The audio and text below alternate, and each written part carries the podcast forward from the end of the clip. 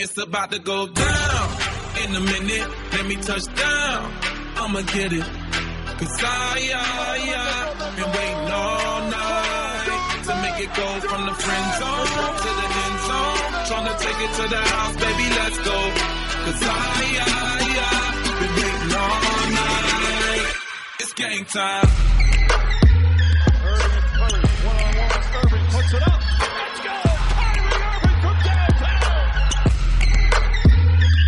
I'm a hustler, baby. Why you think they pay me? Let me know when you're ready to roll. Do 180 in the gray Mercedes, South Beach, where they love me the most. And you know they gon' watch me ballin' like a Michael Jordan and always win like he did in the fourth. Like he did when the shots is falling and the phones recording, yeah, you know that we doing the most.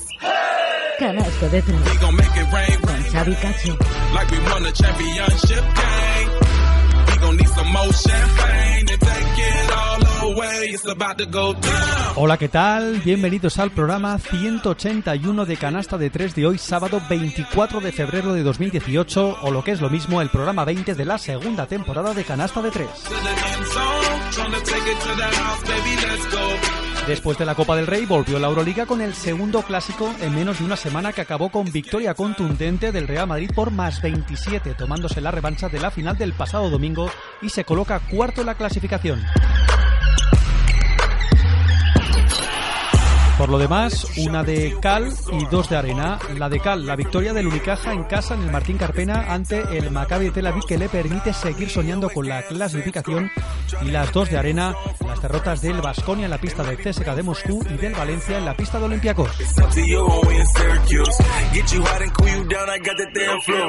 Este fin de semana no hay Liga CB por la segunda ventana de clasificación para el Mundial de China de 2019 y donde España venció ayer con sufrimiento en Bielorrusia por 82-84. Los de Scariolo vuelven a jugar el lunes en Zaragoza ante Montenegro.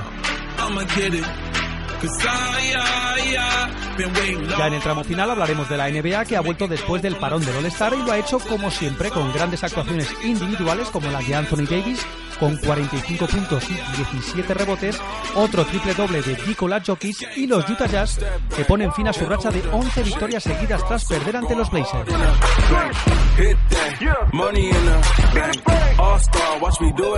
Y antes de irnos daremos un repaso por lo más destacado de la semana en el baloncesto universitario, centrándonos más en aspectos extradeportivos, porque esta semana se sabía que la NCAA le quita el título al Louisville conseguido en 2013 por esos casos de escándalos sexuales y también se han hecho oficiales más documentos que comprometen a actuales jugadores de la NBA y a universidades históricas como Duke, Kentucky o North Carolina State.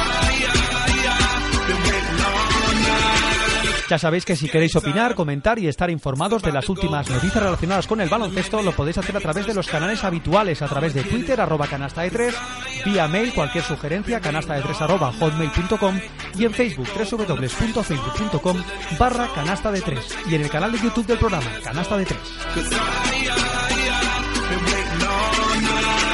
Una vez pasada la resaca del All-Star y la Copa del Rey, es momento de arrancar el canasta de 3 de hoy.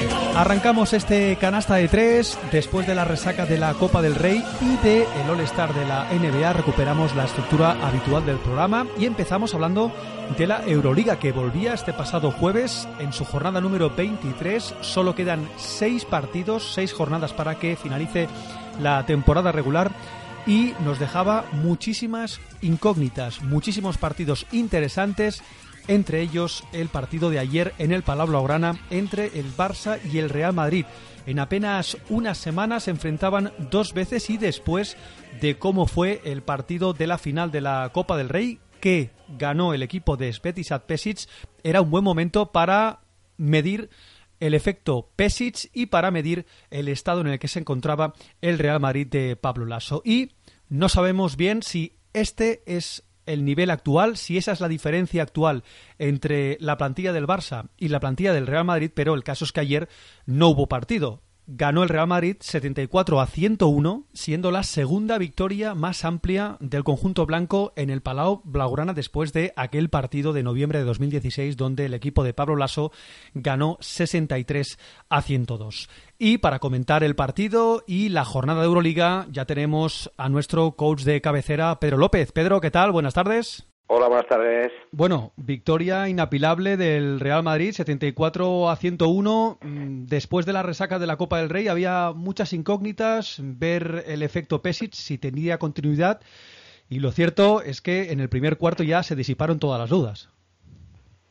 Bueno, yo más que el efecto Pesic hablaría del efecto reacción del Madrid, ¿no? De un equipo dolido por, por una derrota que bueno, contra un equipo que le ganó merecidamente por, por con todo merecimiento, por un tema de agresividad, por un tema de querer ganar y que bueno, y que se vio sorprendido, no supongo que no, no, no, esperaban la reacción tan fulminante de, del Barça de Pesic, ¿vale? Y entonces eso, ¿no? El, el, el efecto Lazo, que supongo que hizo buena lectura de, de las situaciones que se produjeron en el partido de la Copa y lo solventaron, la verdad que con nota. O sea, yo, bueno, de la misma forma que hablábamos y comentábamos, eh, hacíamos el análisis de que el Barça había apalizado al Madrid en el tema defensivo y en el tema del rebote, pues las estadísticas de ayer, eh, solo con mirarlas, exactamente, o sea, es que lo, lo, lo dice todo, ¿no?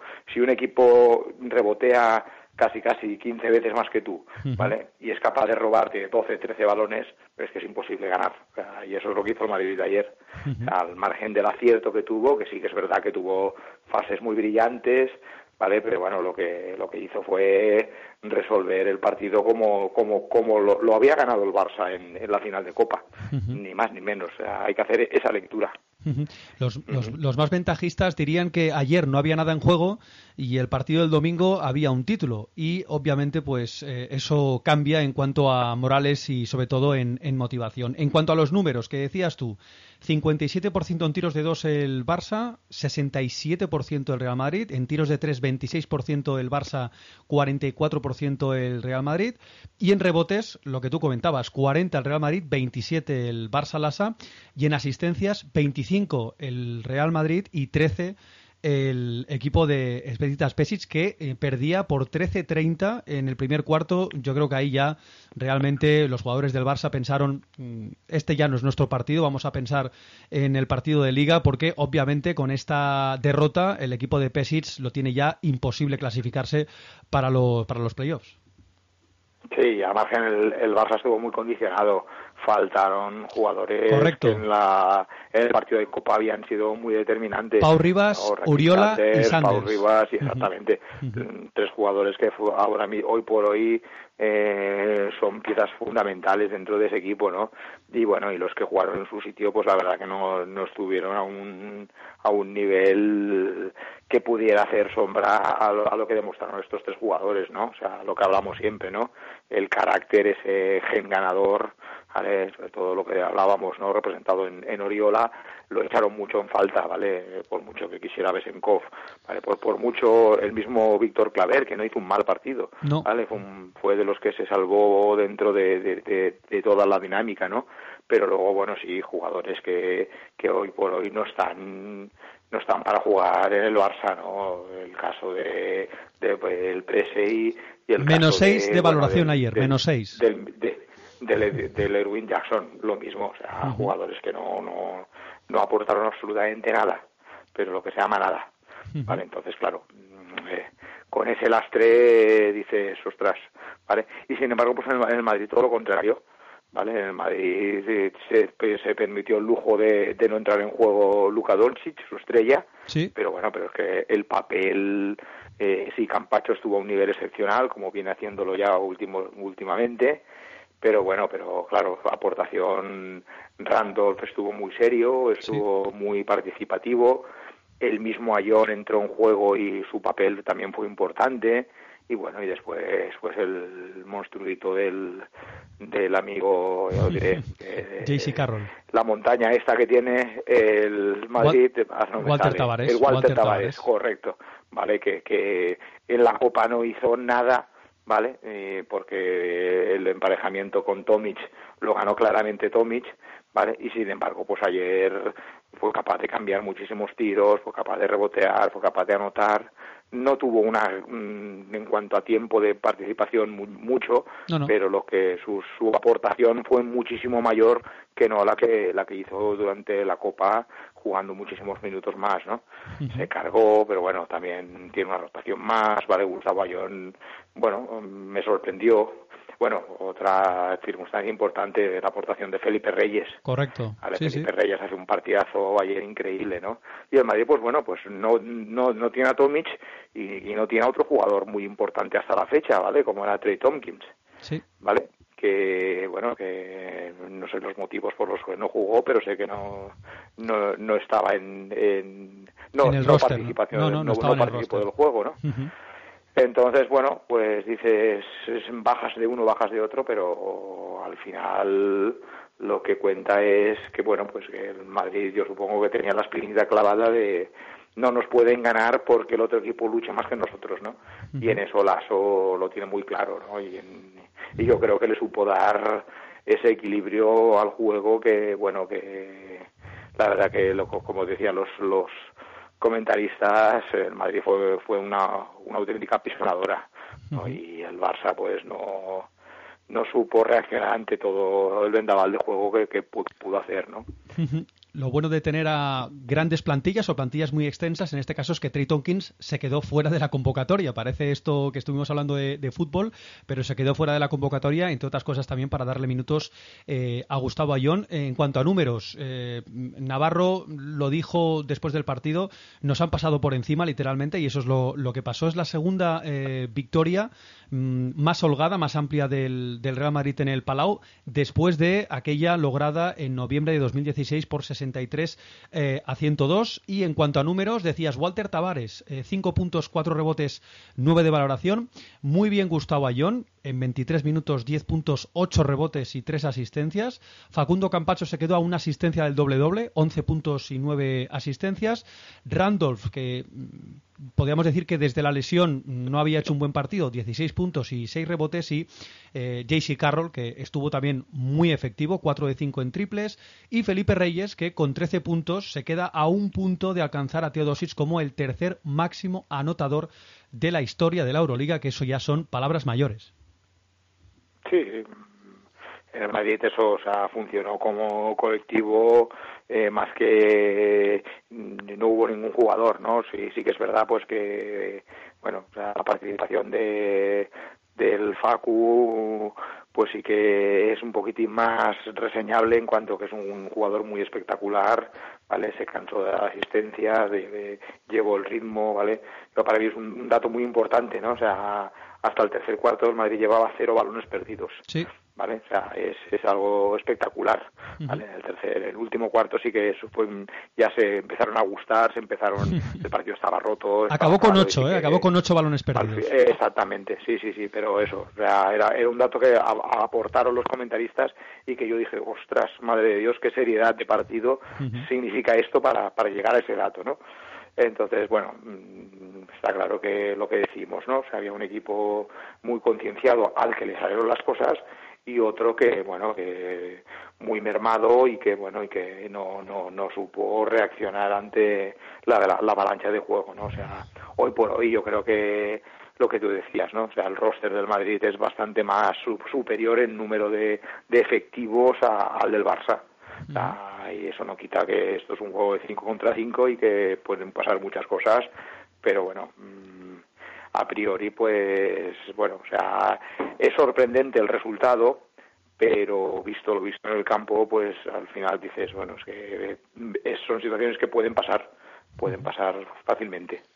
Y teniendo en cuenta que eh, lo que comentabas, has apuntado, eh, flojo partido de Luka Doncic, 15 minutos, 2 puntos, 4 rebotes, 6 asistencias, eh, 0 de 4 en triples, eh, no se le vio muy participativo y aún así buena señal para el Real Madrid que consiguió la victoria. En el Barça, los únicos Tomás Hertel, como siempre, 11 puntos, Besenkov también 11 puntos para él y Peter Ikoponen y Adam Hanga que anotaron 10 puntos. Con este partido, con esta victoria, el Real Madrid se coloca cuarto, ahora mismo tendría ventaja de, pista en, los hipotéticos playoffs y el Barça eh, pues ya virtualmente eh, está eliminado. Pasamos, si te parece, a los otros partidos que se disputaron. Eh, en este caso, la única nota positiva fue la victoria de Unicaja en casa ante Maccabi, 83-69. Hay que decir que el Unicaja también ya virtualmente está eliminado. Y tal vez esa derrota del Vasconia en la pista del CSK de Moscú, una derrota eh, que se torció o se empezó a gestar en el último cuarto porque en los tres primeros cuartos lo cierto es que el equipo de Pedro Martínez plantó cara al CSK de Moscú. Sí, sí. Vasconia, eh, lo, lo estamos comentando, tiene tiene también una gran plantilla, tiene una, un gran gen competitivo de muchos jugadores y es capaz de dar la sorpresa en cualquier campo. O sea, yo pienso que Vasconia será de los que se meterá entre los ocho de, para jugar los cuartos de, de final de la Euroliga y, y cuidadito ese cruce porque Vasconia es muy peligroso. Vasconia se enfrente a cualquiera de los cuatro que queden arriba, eh, puede ser un rival muy duro a batir sin Sí. duda alguna. Y además hay que decir que este- Basconia está noveno, ahora mismo estaría fuera de los playoffs, está a dos partidos del Maccabi, que es eh, Yo el estoy octavo. convencido que se va a meter. Sí, y da la Yo sensación estoy que convencidísimo de que se va a meter. al único al que puede porque- cazar, que lo tiene fácil, es el Maccabi, porque los demás están ya a cuatro partidos, quedan seis, es complicado alcanzar a Panathinaikos, Kimki, Zalgiris y Real Madrid, que están con 14-9, Basconia está con 10-13, y si miramos el calendario, eh, el calendario del Basconia, hemos hecho un- una especie de cuadrante, el Basconia juega eh, el próximo partido en casa ante el Kimki, rival directo podríamos decir, viaja a Valencia, Partido complicado, juega en casa ante Zalgiris, en casa ante Brous Bamberg, viaja al Palau para medirse al Barça, juega en casa ante el Maccabi y también despide eh, esta temporada regular en casa ante el último, ante la Anadolu Efes, o sea que hay un enfrentamiento directo Basconia-Maccabi y a priori, salvo los desplazamientos Valencia, que el Valencia ya lo tiene todo hecho, y el Barça, que parece que también lo tiene todo hecho, no tiene mal calendario el equipo de Pero Martínez. Sí, sí, yo mm, no me había parado a mirar el calendario, pero por lo que me has dicho, Vasconia, si hace un poquito, si, si se lo propone, puede ganar los seis partidos. mm, no voy a decir con la gorra, ¿vale? Pero sí, bueno, o sea, tiene, tiene capacidad mm, para hacerlo, pero, pero bien. O sea, no es, no es, pienso que el, el calendario que le queda es muy asequible como para poder decir, aquí estoy yo, ¿no? Ah, bueno, otra cosa es que, que, bueno, evidentemente los demás equipos también juegan, no se van a dejar ganar ninguno, evidentemente, pero bueno, a Vasconia, ahora que me has dicho el calendario, yo pienso que, que puede sacar los- sus, sus partidos con cierta comodidad, sobre todo los de casa. Vale, Sí. sí que es verdad eso, ¿no? La pista de Valencia, pista de Barcelona, por el hecho de ser eh, derbis, por el hecho de ser equipos que se conocen muy bien, van a ser, ¿vale? Mm, complicados, pero el resto de partidos yo creo que, que, bueno, que puede afrontarlos con la cana muy alta. Sí.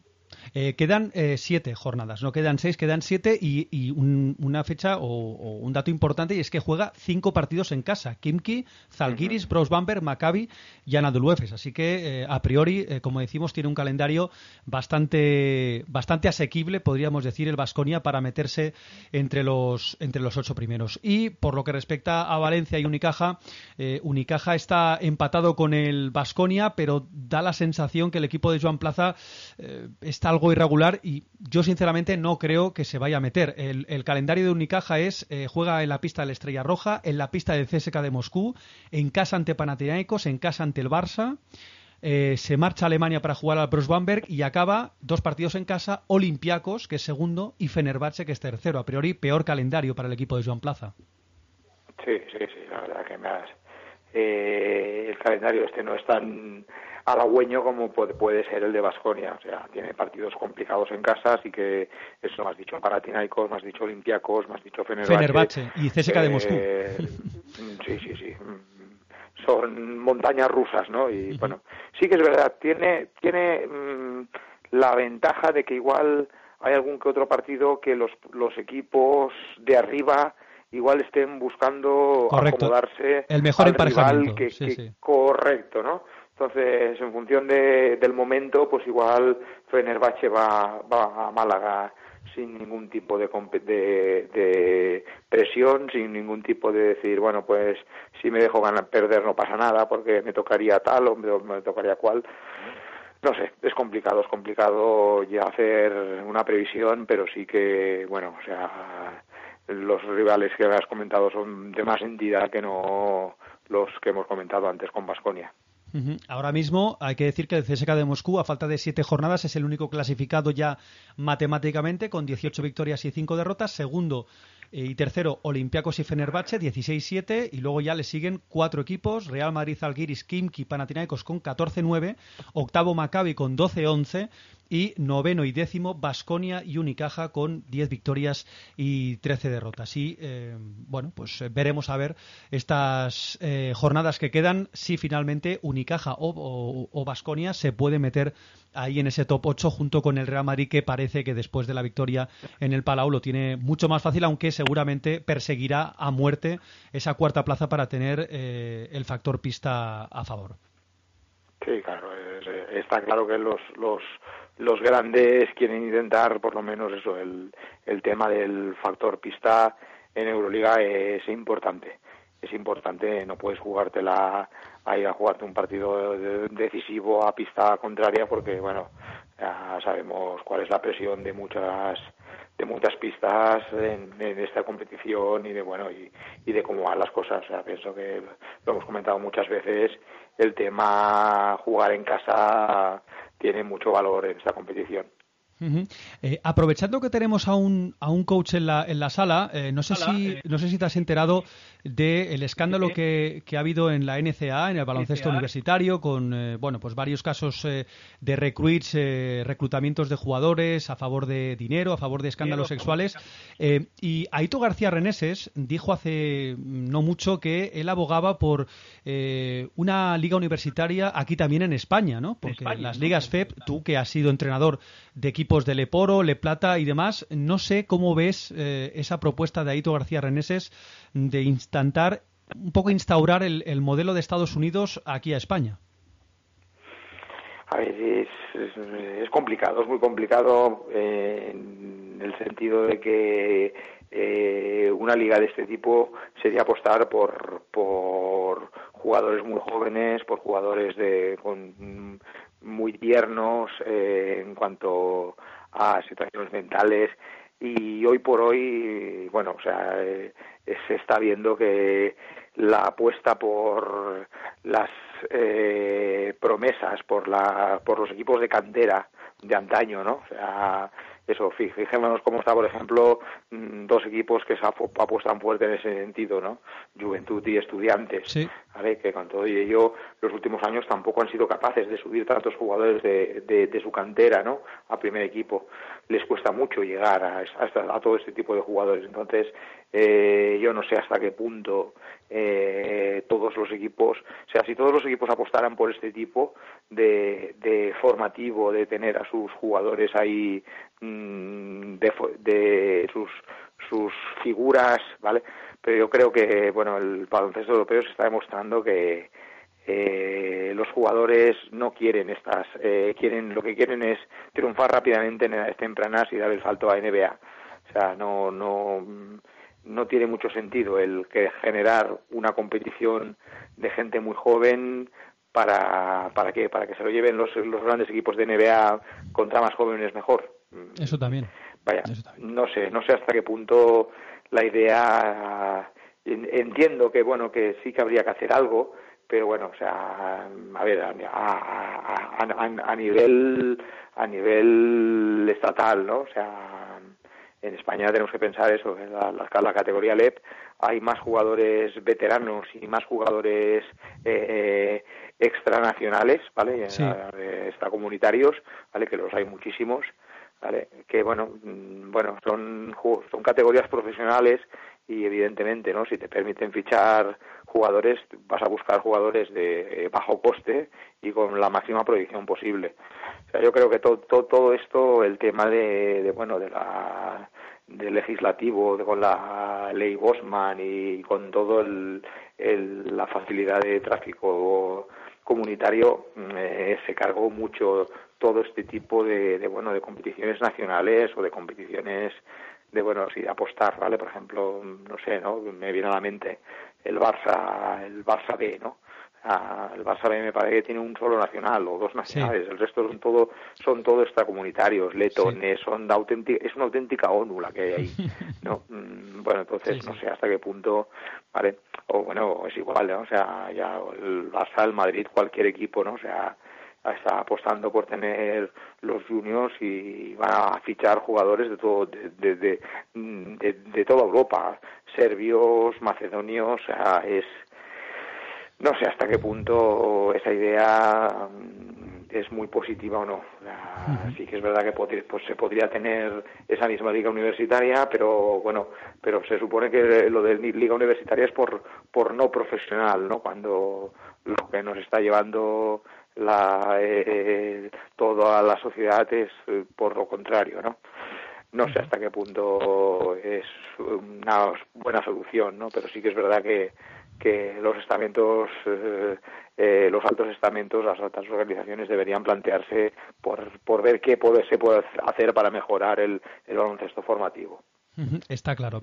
Pedro, eh, nos emplazamos la semana que viene. Hay un Real Madrid-Fenerbahce, partidazo en el Wizzing Center, y ese Basconia Kimki y Estrella Roja Unicaja. Estaremos muy pendientes a ver si los dos equipos se pueden meter ahí en ese top 8. Eh, Pedro López, un placer y nos vemos la semana que viene. Muy bien, venga, hasta luego.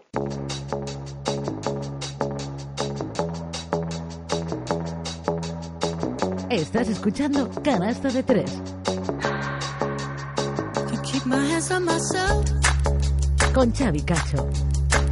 pick up dust them off, put back up on the shelf. Just a little baby girl isn't me. Am I coming out of left field? Continuamos en el canasta de tres y después de repasar y de analizar la jornada de Euroliga y antes de viajar a los Estados Unidos es momento para hablar de la selección española porque este fin de semana no hay jornada ACB porque está la segunda ventana FIBA para esa clasificación para la Copa del Mundo de China de la temporada que viene, de 2019, y donde España volvió a conseguir la victoria en una pista complicada como la de Bielorrusia por 82-84, y eso que a los locales les faltaba su estrella, Artem Parakuski, el jugador actual del Maccabi de Tel Aviv y ex compañero de Kino Colón en el Unix Kazan. Al final, victoria sufrida, pero al fin y al cabo, victoria que es lo importante, como decíamos, por 82 a 84, con una gran actuación, como no, de Kino Colón, que a falta de los gasoles y compañía, es el mejor ahora mismo de esta plantilla que tiene actualmente Sergio Scariolo, 17 puntos, 4 rebotes y 3 asistencias, 15 de valoración, pero también hay que hablar de los buenos partidos de Fran Vázquez, 14 puntos, 6 rebotes, el pívot del Iberostar Tenerife, y 13 puntos y 3 rebotes de Javier Beirán, que debutaba ayer con la camiseta de la selección española y que le vimos muy suelto, 4 de 4 en tiros de 3, y lo cierto es que el equipo de Scariolo funcionó a las mil maravillas. Se complicó un poquito eh, la vida en el último cuarto. En el primer cuarto ganaba por 15 a 25, pero después el segundo y el tercer cuarto fueron el Bielorrusia apretando en el marcador, pero finalmente España supo aguantar y consiguió una victoria importantísima a falta de el partido del próximo lunes en Zaragoza ante la selección de Montenegro. También hay que destacar el 5 inicial con el que salió Sergio Scariolo, Kino Colom de base, de 2 Jaime Fernández, de 3 Xavi Rabaseta, de 4 Pablo Aguilar y de 5 Fran Vázquez, el jugador del Iberostar Tenerife. Por lo demás, 10 puntos de Sergi Vidal saliendo desde el banquillo, como decíamos, esos 13 puntos de Javier Beirán y 8 puntos y 5 asistencias para otro jugador que debutaba con la selección española, Rodrigo San Miguel, el base del Iberostar Tenerife. Por parte de Bielorrusia, los mejores, Kudrauchau con 18 puntos y Liutic con 15. Con esta victoria hay que decir que nuestra próxima rival, Montenegro, perdía en casa 63 a 75 ante Eslovenia con otro gran partido, como no, de Kemen Prepelic con 19 puntos, 3 rebotes y 5 asistencias, 14 puntos del jugador del Moraván Andorra, Jaka Blasic y 13 puntos y 9 rebotes para el pívot del Bambit, Gasper Bidmar, jugador que estuvo relacionado con el Real Madrid cuando se lesionó de gravedad en este caso Gustavo Ayon. Una derrota de Montenegro que tuvo en Nidman con 12 puntos y Nikolic con 15 los mejores jugadores. En cuanto a las estadísticas, la clasificación de esta segunda ya ventana. FIBA, España líder en solitario invicta con tres victorias y cero derrotas, segunda Eslovenia con dos victorias y una derrota, Montenegro tercera con una victoria y dos derrotas. Y Bielorrusia cierra este grupo A con cero victorias y tres derrotas. En los otros grupos, Turquía es líder junto con Ucrania con dos victorias y una derrota, Letonia 1-2 y Suecia 1-2 en el grupo B. En el grupo C, Lituania líder invicta con tres victorias y cero derrotas, le siguen Polonia con 2 y 1 y Hungría con 1 y 2. En el grupo D, Italia también invicta con tres victorias y cero derrotas, seguidas de Rumanía, ojo a Croacia, que suma cero victorias y tres derrotas. Lo tiene francamente complicado el equipo croata. En el grupo E, Francia, que le ganó a Rusia en el partido disputado ayer, líder también invicta, con tres victorias, cero derrotas, le siguen Bosnia con 2 y 1. En el grupo F, República Checa, sin eh, Jane Bessel y sobre todo Tomas Satoransky, que está jugando muy bien en los Wizards, 3-0, Islandia y Bulgaria con 1-2, en el grupo G Alemania líder invicta 3-0, Serbia con 2 y 1 y en el grupo H Grecia líder invicta con 3 victorias y 0 derrotas, le siguen Israel con 2 victorias y una derrotas. Lo que decíamos, el próximo partido de la selección de Sergio Escariolo será el próximo lunes en el Príncipe Felipe de Zaragoza a partir de las 7 de la tarde, España-Montenegro. Y después de repasar lo que hizo la selección española, cogemos los billetes, hacemos la maleta, cogemos el avión y nos vamos a los Estados Unidos porque hay muchas cosas que comentar después del parón del All-Star. Estás escuchando Canasta de Tres. Con Xavi Cacho.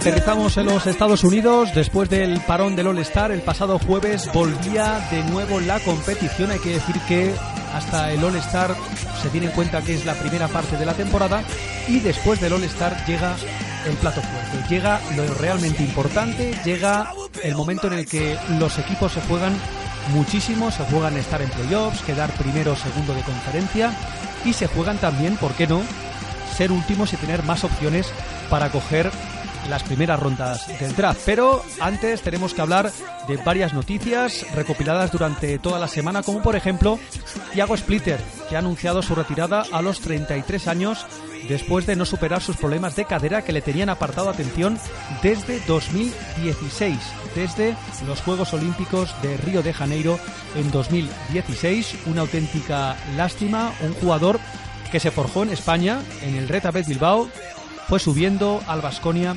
hasta llegar a la NBA, donde, por cierto, tiene un anillo con los San Antonio Spurs.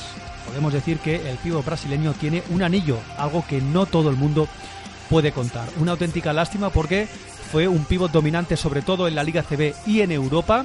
En la NBA tal vez le faltó un poquito de físico para ser un jugador importante, pero no hay que olvidar que, aparte de que estuviera en el roster de San Antonio Spurs, un técnico exigente como Greg Popovich le utilizó junto con Tim Duncan, que son palabras mayores. En fin, a los 33 años, por lo visto, la franquicia tejana de los San Antonio Spurs ya le han ofrecido un puesto en la organización seguramente como técnico asistente de Greg Popovich. Tenemos que hablar de más noticias como por ejemplo contratos de 10 días. Troy Williams ha firmado contrato con los New York Knicks tras ser cortado por los Houston Rockets para hacer hueco a Joe Johnson en el tema de los Rockets. Brandon Rush, uno también de los trotamundos de la NBA, firmó contrato de 10 días con los Portland Trailblazers. Y atención, porque tenemos que hablar, ya lo hemos dicho, de amenaza de tanking en varios equipos que además lo han expresado públicamente, van a hacer tanking. En el caso de Maps y de Chicago Bulls. Por cierto, ¿os parece bien esta práctica en algunos equipos, viendo que ya eh, los playoffs quedan muy lejos? Intentan desarrollar un poquito a los jóvenes valores. ¿Os parece bien el tanking? También lo podéis comentar a través de los canales habituales en Twitter, arroba canasta de 3. Mark Cuban, el propietario de los Maps, y Jim Paxson, el general manager de los Chicago Bulls, ya han expresado públicamente que es lo mejor en esta fase de la temporada. En el caso de los Bulls es aún más descarado, ya que el propio general manager Paxson ha confirmado que Robin López y Justin Holiday dejarán su puesto en el 5 inicial a Cristiano Felicio, el pívot brasileño, y a David Enguaba, respectivamente. Curioso. Mark Cuban, que, mmm, por cierto, ha sido multado por la NBA con 600.000 dólares por hacer ciertas declaraciones como dando a entender que el tanking era una muy buena opción. Veremos porque no solo Maps y Bulls seguramente hagan tanking, New York Knicks ya también parece que se han dejado ir un poquito después de la lesión de Chris Porzingis y hay varios equipos que viendo sus posibilidades como por ejemplo Atlanta Hawks, los propios Orlando Magic o Brooklyn Nets parece que están optando por esa opción de tanking y conseguir a una de las perlas, sin duda, de los últimos años, como Luka Doncic. Luego hablaremos de él, porque ha subido al escalafón número uno, según la ESPN, para el draft de 2018. Pero tenemos que seguir hablando y comentando noticias, como por ejemplo Joaquim Noah, ya que Jeff Hornacek ha confirmado esta semana que no vestirá más la camiseta de los Knicks. Hay que recordar, y es muy curioso, que a Joaquim Noah todavía le quedan dos años más de contrato y 36 millones de dólares. Un contrato absolutamente sangrante para la gran manzana y que seguramente le va a privar de poder firmar a un gran agente libre este verano. Veremos cómo evoluciona y de un prácticamente exjugador como Joaquim Noah a otro exjugador que está intentando volver a la NBA, Brandon Jennings, que anotó 31 puntos y repartió 8 asistencias con los Wisconsin Heart de la G que es el equipo vinculado de los Milwaukee Bucks. Seguramente hayáis visto highlights de su gran partido junto con un ex de los New York Knicks y ex de Duke Blue Devils como Marshall Plumlee, el pequeño de los hermanos Plumlee y lo cierto es que uh, hizo un buen partido, veremos si tiene su oportunidad en Milwaukee Bucks. Lo cierto es que hay varios jugadores que están intentando volver. Hay algunos que lo han conseguido, como el propio Emeka Okafor, el que fuera estrella de la NBA. Eh, está jugando algunos minutos en los New Orleans Pelicans, aprovechando la lesión de, de, Marcus Cousins y en el caso de Brandon Jennings, uno de los, podríamos decir, juguetes rotos de la NBA, un jugador que se fue a jugar a Europa siendo elegido en el draft, luego volvió, eh, sí que tuvo un buen nivel durante varias temporadas, pero no llegó a ser o no ha llegado a ser nunca aquel jugador que tanto se esperaba. Veremos porque parece complicado que a su edad eh, despunte, pero eh, cuajó un buen partido con este equipo vinculado los Wisconsin Heart de los Milwaukee Bucks y veremos si con la lesión de Malcolm Brogdon le dan alguna oportunidad. Hay que hablar una mala noticia y es que Greg Popovich ha afirmado que ve muy complicada la vuelta de Kawhi Leonard esta temporada. Hay que decir que Kawhi Leonard tiene el alta ya para jugar desde hoy mismo, pero por lo visto su tendinoplastia el jugador no se encuentra con confianza, el jugador no se ve todavía recuperado al 100% y es curioso porque a pesar de que tiene el alta médica, eh, ha consultado, parece, otros médicos en New York para tratar un poquito su lesión. Así que da, da la sensación de que San Antonio Spurs se va a quedar sin Kawhi Leonard, que llevará prácticamente un año sin jugar a baloncesto. Veremos cómo vuelve el bueno de Kawhi Leonard. Y una noticia podríamos decir, muy sorprendente y muy buena para los nostálgicos como yo de Seattle Supersonics, porque esta semana la NBA ha confirmado que Kevin Durant volverá a jugar en Seattle tras su marcha a Oklahoma City en 2008 y lo hará este verano con los Warriors, su equipo, esperemos que renueve, en un amistoso de pretemporada contra los Sacramento Kings en el mítico y dolomítico Key Arena donde los Seattle Supersonics de Sean Kemp Hersey Hawkins, Gary Payton, Delek Schrempf y Sam Perkins disputaban las finales, la final de la NBA contra los Chicago Bulls de Scottie Pippen y un tal Michael Jordan. Es una muy buena noticia. Se ha hablado durante varios meses de la posibilidad de que Seattle recuperara una franquicia en NBA. De momento parece que ha quedado todo en agua de borrajas. La NBA está por la labor de esa expansión, está por la labor de recuperar una plaza de primer orden como siempre ha sido Seattle, una ciudad con muchísimo pedigrí a nivel baloncestístico y veremos si eh, este partido o tras este partido eh, recibe el empujón definitivo para que volvamos a ver baloncesto, si no en el Kia Arena, en otro pabellón mucho más nuevo, pero en Seattle, que es siempre ha sido una plaza donde se ha disputado mucha NBA. Y también tenemos que hablar de otro contrato de 10 días y es que los Caps han firmado a Marcus Thornton un contrato de 10 días. Y atención a esta estadística porque es curiosa. Mejores dúos defensivos de toda la NBA, los cinco mejores, vamos a ir de los más defensivos o de los menos defensivos, mejor dicho, perdón, a los más defensivos. En el número 5, el dúo formado por Al Horford y Marcus Smart de Boston Celtics, que permiten un 42,4% de acierto de sus oponentes. Cuarto, Clay Thompson y Andre Iguodala de Golden State Warriors con un 41,7% que permiten de acierto a sus oponentes. Y atención, porque los tres primeros son sorprendentes. En el top 3, Joel Embiid y Robert Covington de Filadelfia, 41,5%. En el 2, Joel Embiid y JJ Redick, 41,40%. Y atención, en el número 1, Joel Embiid y Ben Simmons, la pareja de moda sin duda en Filadelfia, con un 40,9% de acierto de sus oponentes. Y hablábamos de esa extraña dolencia que tenía Jimmy Butler que sinceramente se borró del partido de las estrellas, aduciendo Mike D'Antoni que eh, eh, sus piernas no le respondían. Pues bien, jugadores con más minutos de media en esta primera parte de la temporada. Hemos elaborado el top 5, Juar Holiday, el jugador de los New Orleans Pelican, 36,7 por partido. Cuarto, Chris Middleton, el jugador de los Milwaukee Bucks, con 36,8. LeBron James, como no, 37 de media por partido. Segundo, Giannis Antetokounmpo de Milwaukee Bucks también con 37 y el que más minutos juega de media por partido es, como no, Jimmy Butler con 37,3.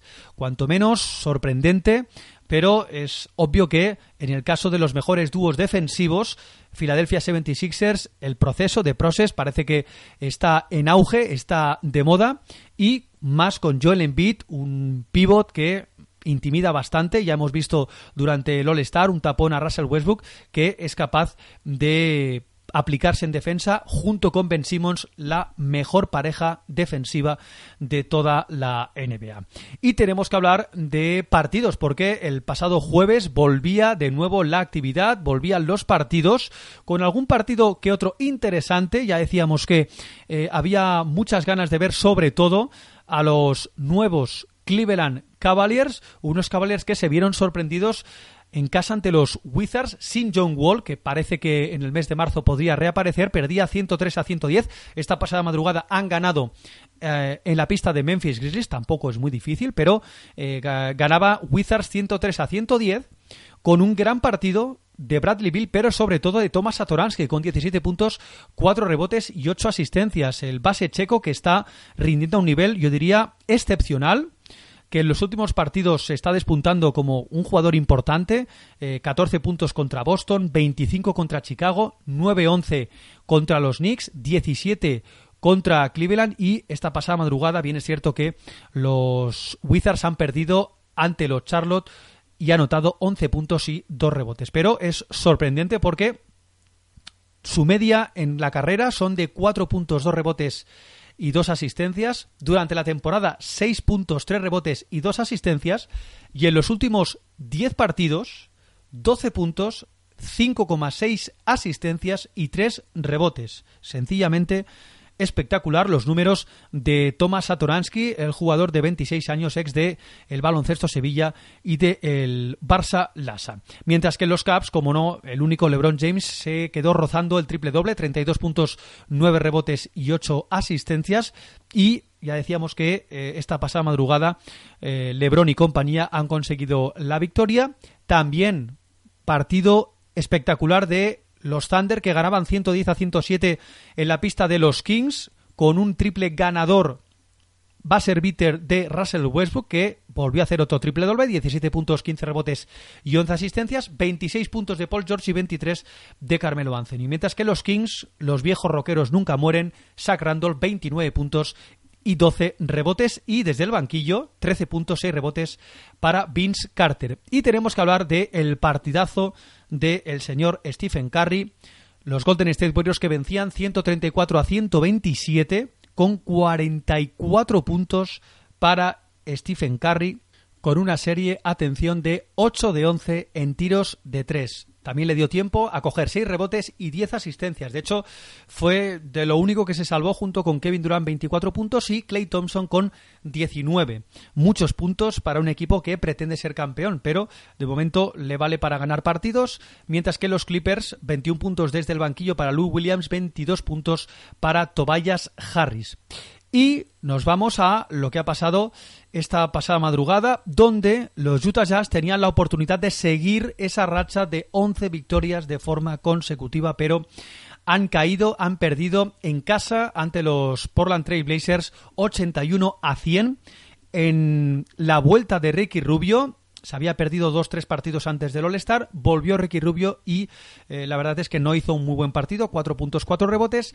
Los mejores por parte de Portland, el dúo saca puntas, Zipizape, CJ McCollum 26 puntos, Dame Lillard con 24. Unos Blazers que, sinceramente, pienso que están rindiendo muy por encima de lo que realmente la calidad que tiene este equipo. Yo creo que Terry Stotts tiene que ser uno de los candidatos junto con Eric Spoelstra a entrenador del año, sin duda. Mike D'Antoni, Eric Spoelstra y Terry Stotts podrían estar en la terna, para mí, bajo mi juicio, de los mejores entrenadores del año. Mientras que eh, los Jazz Donovan Mitchell, 21 puntos y 3 rebotes y 15 puntos, 9 rebotes de Gobert fueron lo más destacado, una auténtica lástima por jugar en casa y ante un rival directo como Portland Trail Blazers por intentar meterse entre los ocho primeros en la conferencia oeste. Más eh, noticias de esta pasada madrugada. Hemos dicho otro triple doble de Nikola Jokic, sí, pero hay que hablar de la victoria de los Pelicans 124 a 123 en la prórroga con ese partidazo de Anthony Davis que después de la lesión de DeMarcus Cousins se ha quedado solo al All in the Dark y esta pasada madrugada se ha ido hasta los 45 puntos y 17 rebotes, pero atención, 5 robos y 5 tapones para el exjugador de la Universidad de Kentucky, 29 puntos de Juar Holiday y 21 de Ian Clark. Mirotic saliendo desde el banquillo, 10 puntos y 9 rebotes. Por cierto, Okafor ha salido de titular, 18 minutos, 2 puntos y 7 rebotes. Y en los Heat, partidazo también de Goran Dragic que se ha quedado rozando el triple doble, 30 puntos, 9 rebotes y 8 asistencias y también buen partido para Whiteside, 19 puntos, 16 rebotes y Dwayne Wade saliendo desde el banquillo con 16 puntos eh, para él. Y tenemos que hablar también del partidazo de Jokic, que le ha valido para que su equipo, los Nuggets, vencieran 122 a 119, con 28 puntos, 11 rebotes y 11 asistencias para Jokic. Doble doble atención de Wilson Chandler, que no es un reboteador, 18 puntos, 16 rebotes, y Gary Harris con 23 puntos. En los Spurs, Pau Gasol, 12 puntos, 12 rebotes, doble doble y ojo al partidazo de la Marcus Aldridge con 38 puntos y 5 rebotes. Y tenemos que hablar de esa victoria de los Caps, 89 a 112 en la pista de unos defenestrados Memphis Grizzlies. Pa Mar Gasol, mejor dicho, se ha quedado en 14 puntos, 9 rebotes y 4 asistencias.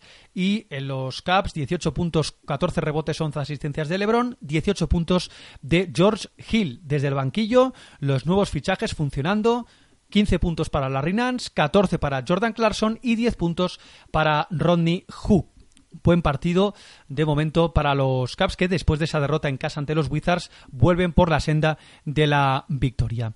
Y tenemos que hablar de dos aspectos. El primero, victoria de los Houston Rockets, el equipo de Mike D'Antoni, que les sirve para sumar su victoria número 11 seguida y para ser líderes a medio partido de Golden State Warriors con 45 victorias y 13 derrotas por parte de los Houston Rockets. Cómo no, el mejor ha vuelto a ser otra vez James Harden ya no es nada nuevo, 39 puntos, 9 asistencias, 14 puntos, 10 rebotes, 8 asistencias de Chris Paul y gran partido de Clint Capella con 25 puntos y 11 rebotes. Por parte de los Wolves, 21 puntos de Wiggins, doble doble para Carl Anthony Towns, 18 puntos, 13 rebotes y 18 puntos para Jeff T. El fatigado Jimmy Butler ha hecho un partido bastante flojo. Se ha quedado en 10 puntos y 5 rebotes, pero 4 de 14 en tiros de campo. Y por último, tenemos que hablar de esa victoria de los Hornets 122 a 105. William Rangómez el otro día jugó un minuto. En este ha mejorado, solo ha jugado dos minutos, es decir, ha jugado un minuto más, se ha quedado inédito y es que Kemba Walker ha vuelto a ser el mejor, 24.7 rebotes y desde el banquillo Frank Kaminsky, lo cierto es que está muy bien con 23 puntos y 3 rebotes, el mejor en los Wizards, 23 puntos, mejor dicho 33 para Bradley Bill, que se ha quedado solo después de que John Wall de momento esté lesionado.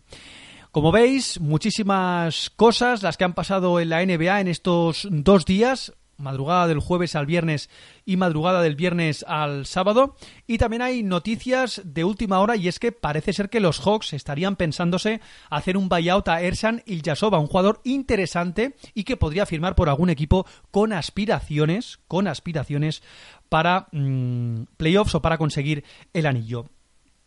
Eh, decíamos antes, Nikola Jokic triple doble, es el tercer triple doble seguido de Nikola Jokic y nos hemos dejado de comentar la vuelta de Lonzo Ball después de un mes sin hacerlo. Los Lakers han ganado 124 a 102 y Lonzo Ball saliendo desde el banquillo se ha quedado 9 puntos, 7 rebotes y 6 asistencias. Hay que destacar que Isaiah Thomas ha sido el mejor prácticamente junto con Julio Randle que ha hecho triple doble con 17 puntos. Randle se ha quedado en 18 puntos, 13 rebotes y 10 asistencias. Como veis, muchísimas cosas las que han pasado en esta NBA y veremos a ver veremos a ver, porque eh, antes hemos hablado de Joaquim Noah, que no va a vestir más la camiseta de los Knicks, y por lo visto Golden State Warriors, Wolves y Thunder podrían estar interesados en el jugador, en el pivot francés. Y después de comentar lo más destacado en la NBA, después del parón del All-Star, hacemos una pequeña pausa y encaramos, ahora sí, la recta final. Vamos a hablar de la NCA, pero lamentablemente de más temas extradeportivos que deportivos.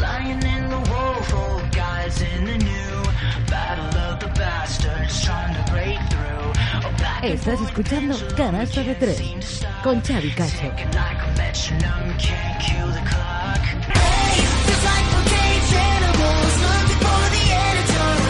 Y antes de irnos es momento para repasar y hablar del baloncesto universitario de la NCAA y lo cierto es que durante esta semana han habido partidos muy interesantes pero lamentablemente tenemos que hablar de temas extradeportivos porque ya sabéis que en el mes de septiembre saltaba la noticia de numerosos escándalos, recruits que se hacían a jugadores en condiciones un poquito sospechosas, fiestas sexuales en campos universitarios para reclutar a jugadores para las diferentes universidades y hubo varios señalados.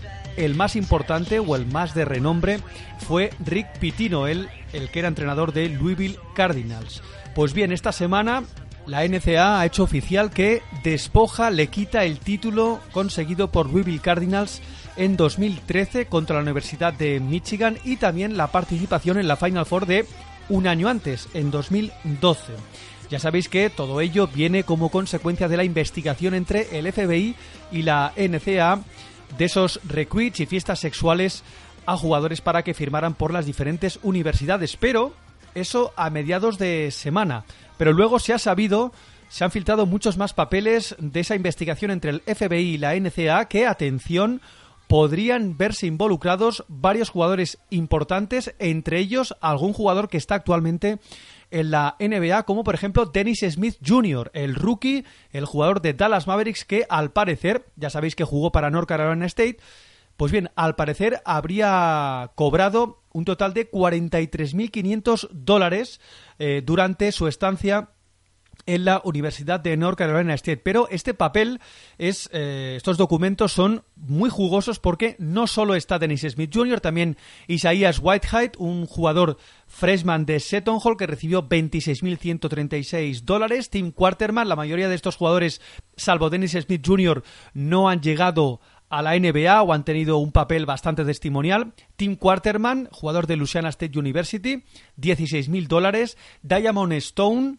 una de las estrellas de Maryland, 14.000 dólares. Y varios jugadores que junto con Dennis Smith Jr. están actualmente en la NBA, como por ejemplo Bama de Bayo, el pivot, el ex de Kentucky y actual jugador de Miami Heat que habría cobrado 12.000 dólares. Y por último, uno de los casos más raros que hay actualmente en la NBA. El caso de Markel Fultz, que jugó para la Universidad de Washington Huskies, fue número uno del draft de 2017 y todavía no ha llegado a debutar con la camiseta de los Philadelphia 76ers. También hay algún que otro nombre interesante, como por ejemplo Kyle Kuzma, el rookie de Los Ángeles Lakers, exjugador de Utah Utes, que según estos documentos, que insistimos, esta investigación entre el FBI y la NCAA habría cobrado 3.000 dólares durante el curso 2016-2017. Aparecen bastantes más jugadores, es eh, un documento bastante extenso donde detalla bastante a la perfección lo que llegaron a cobrar los jugadores por jugar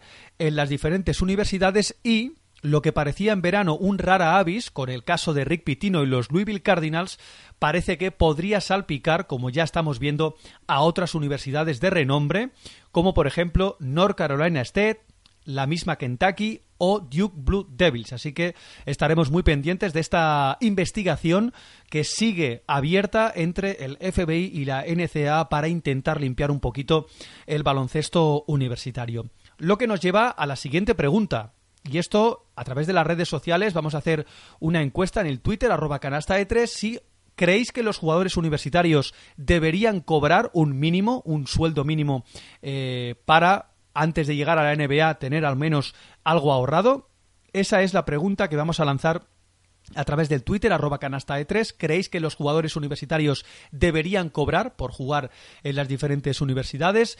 Ya sabéis que abriremos esta encuesta hasta el próximo sábado, que es cuando se emitirá el próximo programa del canasta de 3. En fin, una auténtica lástima que se ensucie este deporte de esta manera los que seguís el baloncesto universitario habitualmente, veréis que no tiene nada que ver con el sistema que hay aquí. Un sistema que, por cierto, Aito García Reneses defendió y defiende que se podría instaurar aquí en España. Una liga universitaria y que los jugadores del ACB o los clubes, mejor dicho, que el ACB se pudieran nutrir como se nutren las grandes ligas, en este caso la NBA, de los grandes talentos, en este caso de los Estados Unidos. Y la idea no es mala. Ahora, es complicado poder llevarla a cabo. Sabemos que las ligas menores, las LEPs y en definitiva todas las ligas de la Federación Española de Baloncesto son deficitarias, por lo que mmm, no sería nada descabellado intentar revitalizarlo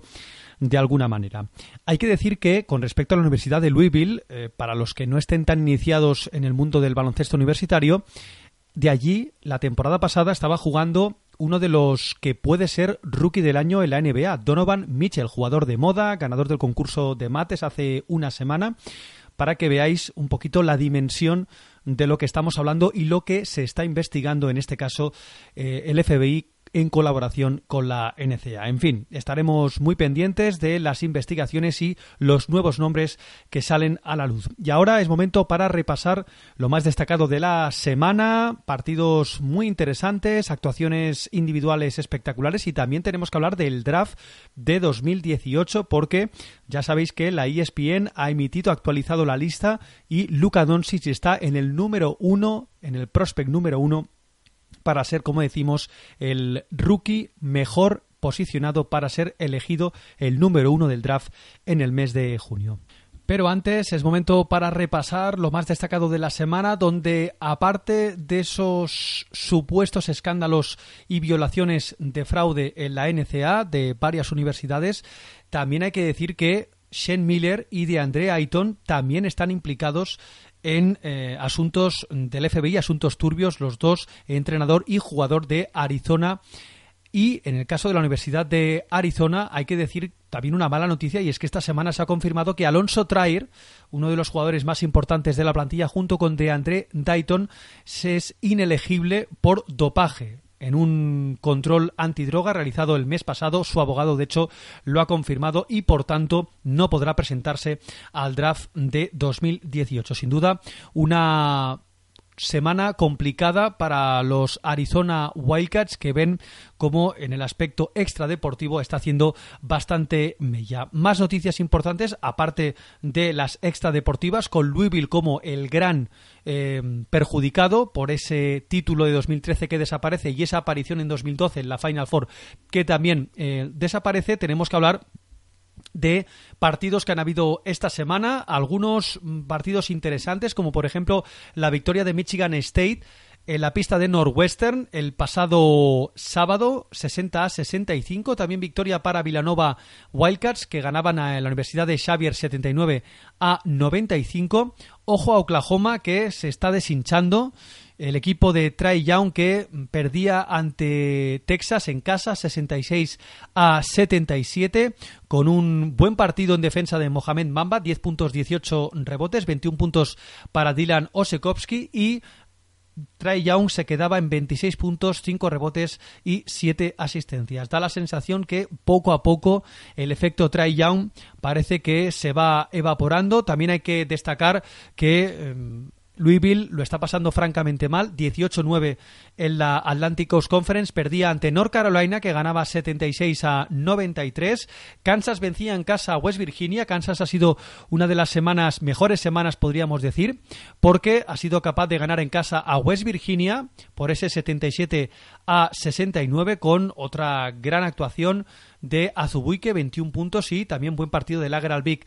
y de Malik Newman, pero también derrotaba a Texas y además con contundencia por prácticamente eh, 30 puntos de diferencia, era capaz de vencer de una manera, podríamos decir, bastante contundente a la Universidad de Oklahoma, el equipo de Trae Young, por 30 puntos, 104 a 74, en un partido muy flojo de Trae Young, 11 puntos, 9 asistencias, 3 de 13 en tiros de campo, y por el otro lado, por el equipo de Bill Self, 23 puntos de Bonte Graham, 20 puntos para Malik Newman, 17 puntos para Lager Albic, en definitiva, una victoria bastante importante, lo que le mantienen en la octava posición de este ranking, de este top 25, con 22 victorias y 6 derrotas. Hay que decir que eh, Duke, el equipo de Mike Krzyzewski, vencía en la pista de la Universidad de Clemson 57 a 66 sin sin Margin Bagley, tercero, lesionado, y posteriormente eran capaces de vencer con contundencia a la Universidad de Louisville por 82 a 56 con otro gran partido de Grayson Allen que lleva unos cuantas semanas que está rendiendo a buen nivel, 28 puntos para él, Wendell Carter 18 puntos y Jarvin Delaurier está saliendo en el 5 inicial eh, tras la baja de Marvin Bagley. Por lo tanto, le sirve de momento para que Duke esté quinta en este top 25 con 23 victorias y 5 derrotas. El equipo de Mike Krzyzewski que vuelve a jugar mañana ante Syracuse en uno de los grandes partidos también de la ACC, de la Atlantic Coast Conference. Vamos a lo más reciente, a los partidos de esta pasada madrugada. Victorias de Ohio State en la pista de Indiana por 80 a 78 en otro buen partido de, cómo no, una de las estrellas que, además hay que decir que ganaba en la prórroga Ohio State con otro gran partido de nuevo. Ojo con este jugador, Keita Bates Diop con 24 puntos y 14 rebotes.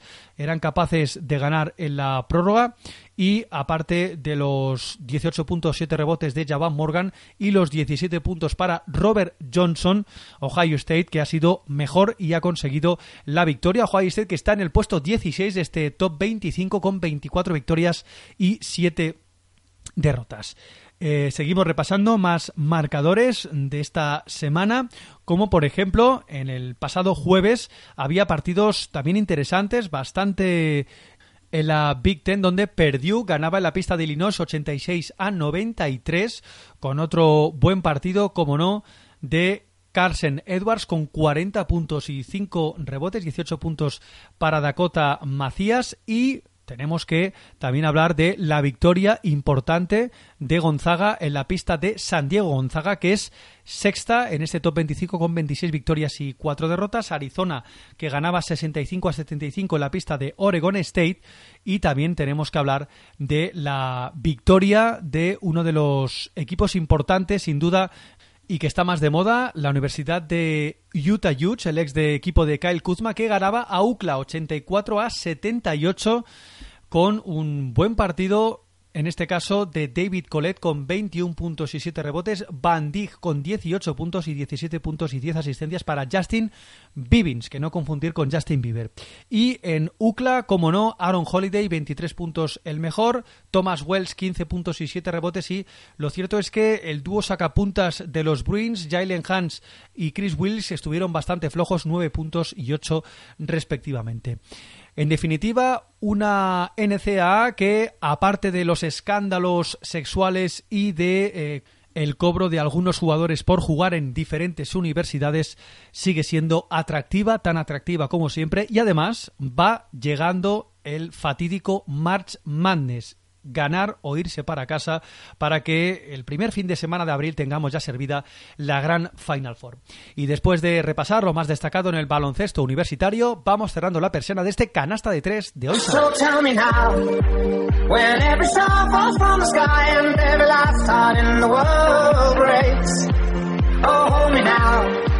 when every ship is going down, I don't fear nothing when I hear you say, it's gonna be okay. Y hasta aquí el canasta de tres de hoy. Volvemos el próximo sábado para analizar, como siempre, lo más destacado del planeta baloncesto. Estaremos muy pendientes de la jornada número 24 en la Euroliga. Veremos si Real Madrid afianza esa cuarta posición y si Basconia y Unicaja todavía tendrán opciones al acabar la jornada para meterse en el top 8. Muy atentos porque vuelve la ACB, la jornada número 21, ya recuperando más o menos eh, la estructura y lo habitual durante el año y por supuesto miraremos de reojo la NBA y el baloncesto universitario. La NBA cada vez queda menos para ese gran momento de los playoffs y por supuesto aquí en el canasta de tres os lo contaremos. Nada más, que tengáis una muy buena semana de baloncesto y sobre todo gracias por escucharnos. Adiós.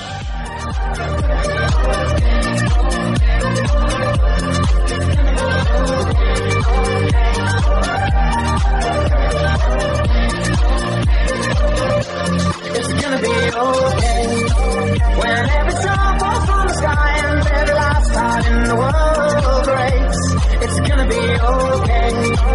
When every ship is going down, I don't feel nothing when I hear you say, it's gonna be okay. Canasta de tres. Con Xavi Cacho.